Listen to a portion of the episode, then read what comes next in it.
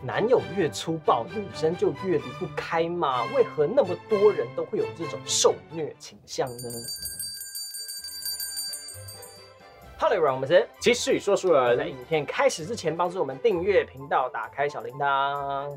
很多女生呢，她的男友对她越粗暴，她就越是离不开。虽然说天天被打，但是女生就仍然相信我的男友仍然是爱我的。怎么劝她就是离不开这个渣男？这到底是为什么呢？我之前就有过这种朋友，就是她男友对她很坏，然后打她，然后她也不分，闹到就是说她后来也有去医院开验伤单，嗯可是还是没有分，她还是没有要告这个人，嗯就是一件很奇怪的事情，就是他们不知道怎么了，就是我觉得他们的想法都是会想说，他有一天会变好，啊，对啊，他有一天啊，他有一天会变不一样，嗯。我还是爱他，嗯。然后也有遇过那种就是男朋友有暴力倾向，虽然不会打他，但是他会摔东西，嗯。摔东摔西的，然后就是可能用言语暴力啊，或者是用行为那种，然后会让人家在一种压力的状况下，你嗯。在这个房间里面，你在这个家里面，就是充满了压力。对，但是他们就是不分，嗯。他们就是还是会很容易，女生最容易去想的一件事情就是想说，他之前对我很好，嗯。我们在没有吵架的时候我们很好，我们有那段甜蜜的日子。我我我在就是除了除了那些以外的话，我们都是好的，或者是他会去想说他以前跟他做过什么事情啊之类的，去过什么地方，嗯然后去弥补说他现在的不好，嗯会觉得说以后他会变回来，他会变回来，嗯或者是他会变更好，这种嗯就常常会有这种思想。那我真的其实也不知道为什么，呃，其实呢，这种情况呢，其实是一个心理效应。嗯那今天就是我们要来讲的这种情况，叫做煤气灯效应的受害者。嗯，而这些受害者呢，往往不觉得自己受到迫害，而有的时候他们甚至会觉得自己这样子是罪有应得。我会变成这样子，都是因为我可能做下了什么的错的决定，或是我犯下了什么错，所以我才会变成这样，都不会是人家的错就对了。这个术语呢，来源自一九四四年的美国电影《煤气灯》。剧情呢，简单是在讲说，一个丈夫呢，试图通过生活周遭的小细节来操控他的妻子，并且坚持让他的妻子认为他自己错了，让他以为他自己有幻想症，从而说服妻子让他相信他自己疯了。而且呢，这不只是发生在男女关系而已，更有可能会发生在家庭之中。很多加害人呢，他甚至不知道自己呃这么做已经间接的操控这个人，或是误打误撞而发生的。这就是现在那个啊、家庭的状况啊。嗯，因为现在台湾家庭状况就是很多都是父母想要小孩变成怎样，对对对。我想要你考到好的大学，嗯我想要你好好的就是找到好的工作，嗯那那些东西可能是他自己期望啊，的，对对，他自己没有做到的加害在这个因为他人身上。，对对，他也不觉得加害只是为你好，嗯嗯，对，那他就可能觉得说我之前没有好好读书，所以你要好好读书，那不然我干嘛养你，花那么多钱，花那么多辛苦的心血这样小孩听了，哎，有道理哦。对对对，我要做到父母做到哎、要我做的这样子。对，那我然后变得到后面之后，他可能出了社会，甚至他连学大学，他都不知道为什么要学这嗯件嗯。，对对，嗯其实这个就蛮符合我们等一下要讲的几个点。嗯那我们首先，我们第一个讲的呢，你会发现他们会想要全方面的操控你。通常这类的渣男都希望自己是在关系之中能够掌握最大权力的那一个，所以呢，能够为了完全的掌控还有操控你的生活呢，通常呢，渣男会否认自己各种控制狂的行为，并且否决女生所有的意见，甚至会常常骗你。而一旦你试图用事实揭穿他的谎言的话，他可能就会说：“你一定是太累了，我怎么可能会骗你呢？嗯，我那么爱你，怎么可能会做出背叛你的事情呢就是他要掌控一？”切，对对对，他掌控你的所有东西，然后甚至连你的想法。嗯跟那个有一部影集，之前五月台湾在封城的时候很红，叫那个呃性爱生活。嗯嗯，对嗯，他就有点那种情况，然后就是女方就是一直觉得哦，男方这样子是为我好，我嗯我离不开他。嗯然后你第三者旁观的人会看，会觉得说你这个女的是有事吗？对我，真的看不下去。旁观者清啊，对，对，嗯，那第二点呢，他们会常常撒谎或是找小借口，比比如说，如果他有小三呢，渣男会把时间花在解释这个行为为什么合理上，但是呢，他却不会做出实际的改进，而且即使这个谎言当场被戳破，他们也不会表现出一丝一毫的后悔或是羞耻。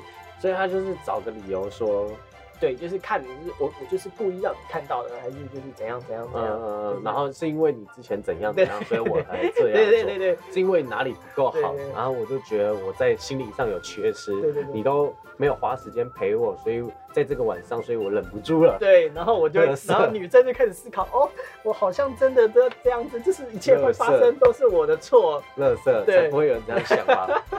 那好，我们第三点呢，如果这招不管用，他们会怎么做呢？首先他们会激怒，然后再来反过来指责你。嗯比如说呢，他在 IG 上呃搞这种所有人都看得见，然后高调的地方搞暧昧这样子，劈腿这样子。嗯然后结果被你发现了，他们会回过头来说是你太嫉妒，你想太多了，嗯呃，他们才没有怎么样呢，呃，而且甚至会刻意的好几天不理你，假装冷战这样子，然后再反过来说是因为你黏他黏的太黏，让他喘不过气，对。那接着呢，通常正常人的反应就是会生气嘛，嗯，然后你只要一生气呢，就中了他们的陷阱。他们会反过来说你整个人变得歇斯底里，然后把这件事情告诉了周遭身边的朋友讲。然后周遭的身边的朋友，因为是旁观者嘛，他们也完全不知道发生什么事。所有人在眼中看到的只是你突然暴怒，然后变得歇斯底里，嗯，然后他们再反过来指责你这件事情变得歇斯底里，再跟你讲说你最近是不是变了？你嗯，怎么变得这样子呢？非常的易怒爱生气，然后你就会开始思考，哇，我真的最近都在易怒爱生气，我是怎么了这样子？然后你再会开始把错怪在自己身上，嗯好像一切真的都是我的问题。有病。那第四点呢，就是会疯狂的贬低你的价值。如果你是有孩子的人，他们可能会把这个攻击的目标转向到你孩子身上，说如果你孩子跟你一样，那该怎么办？这种之类的。那如果你是没有孩子的人呢，他们可能就会转向来攻击你的身材，说哎，你变那么胖，还是怎样怎样的，对你发动这种人身攻击，就是开始贬低对方，对对对，就让对方自信心下降。对对对对对对对。然后你就会不停的怀疑自己，而真的一切都是错的。这个真的要长期的去做这件事情。才有效。对，这很可怕哦。因为如果是短期的，人家只会骂你，骂回对对对，哎、来。他就中第二招了，他说易怒，哎、你看你是怎样啊你？就骂我胖，然后我就骂回去。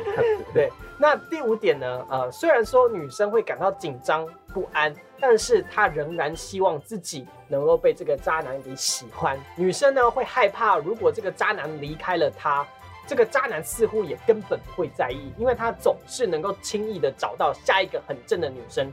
所以呢，女生通常会不敢分手，因为她已经是处在弱势的那一面了嗯，她不是掌控权力的那一方。嗯嗯对，接下来第六点就是翻脸跟翻书一样，呃，对他们会告诉你说你的存在没有一丝的价值，但是呢，下一秒他就会翻脸夸你说，哎、哇，你做这个好棒哦，然后然后其实。你会觉得说，哎、我被称赞了，我是被肯定的。嗯其实呢，这件事情是在进一步削弱你啊，对，要好让你变得更加惶恐不安。你接下来可能就会想说，哎、其实这个男的他也没有那么糟嘛，他就会变好一下，然后再继续变坏。对对对对对对对一样嘛，啊就是先给你 糖吃。不不不不，先先坏给你看，啊然后再给你糖呃，先吃这样。打你一巴掌啊，可以给你一颗糖过来，对这样子。对，那接下来第七点呢，就是喜新厌旧。这个些渣男们，他们总是需要有人围绕在他们身边转，给他们鼓舞跟赞扬。他们没有办法忍受独处太久，对于任何不能直接给他们带来积极的影响或是刺激的事物呢，他们很快的就会失去兴趣。你很有可能会在旁边，就像是一个旧玩具被丢掉一样。哦，那第八点呢，就是这种忽冷忽热的循环。嗯但是呢，有时候呢，他会把满腔的热情都倾注在你身上；有的时候呢，也会对你挑三拣四，或者是根本把你当做空气一样。他们会在公众的场合，还有跟私下对待你的方式完全不一样。他们甚至今天跟你谈结婚，隔天立刻谈离婚。你会永远搞不清楚自己的身份地位在他们心中是处在于哪一种位置上。嗯，在维持关系的时候呢，他们能消极的时候就消极，而当你一旦寻求解脱的时候呢，他们就会伸出手来把你抓住，浑身解数了来留住你，说不要走，我是爱你的。这种男生真的是有一部分是蛮幼稚的，他可能觉得你是他身边的一个东西，嗯但是你今天可能在他身边，他就觉得好像可有可无。嗯嗯但你今天要离开的时候，他才会发现说好像不能离开，嗯嗯，所以我要把你拉回来。对对对对，这种感觉，我觉得很可怕一时兴起，就是说我今天想玩这个电动，好，我要啊，对找你玩。对对对对对，好，我今天我今天不想玩，我可能三个月四个月我都不会碰你这样嗯，子。我在想会不会是因为小时候这些人他们的家境通常不错，然后他们要得到想要的东西是容易的。嗯。比如说他想要拿一个玩具，今天父母家长是呃毫不犹豫的就会买给他，嗯。所以在他成长的过程，他就会觉得说，哎、在取得他想要的东西上是简单的。简单的，对，但我觉得有一方面也是可能心智年龄不够，嗯就他还是在一个就是很小的年纪的年龄里面，所以他不会想说要去对这件事情负责，对。然后会想要去尊重这个人之类的，或者是爱不爱，然后不讲清楚，就想要在一个就是模棱两可的这个关系里面，你也不想去处理这件事情，对吧、感觉是这样啦，我觉得。对。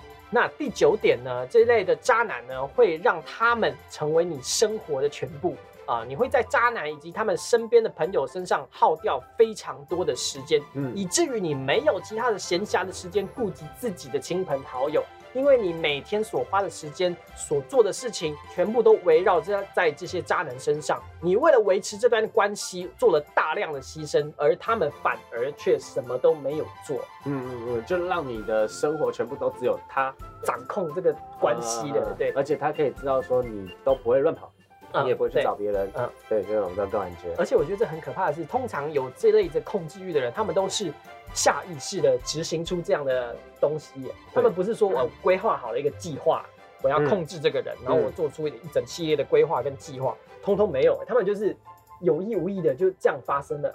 根本觉得这件事情是正常的，呃呃，然后就觉得说你应该要配合他，你不能跟别人出去。我觉得某种程度上很厉害。心理学家如果他们想要刻意呃操纵这件事情，他的成功率可能不高。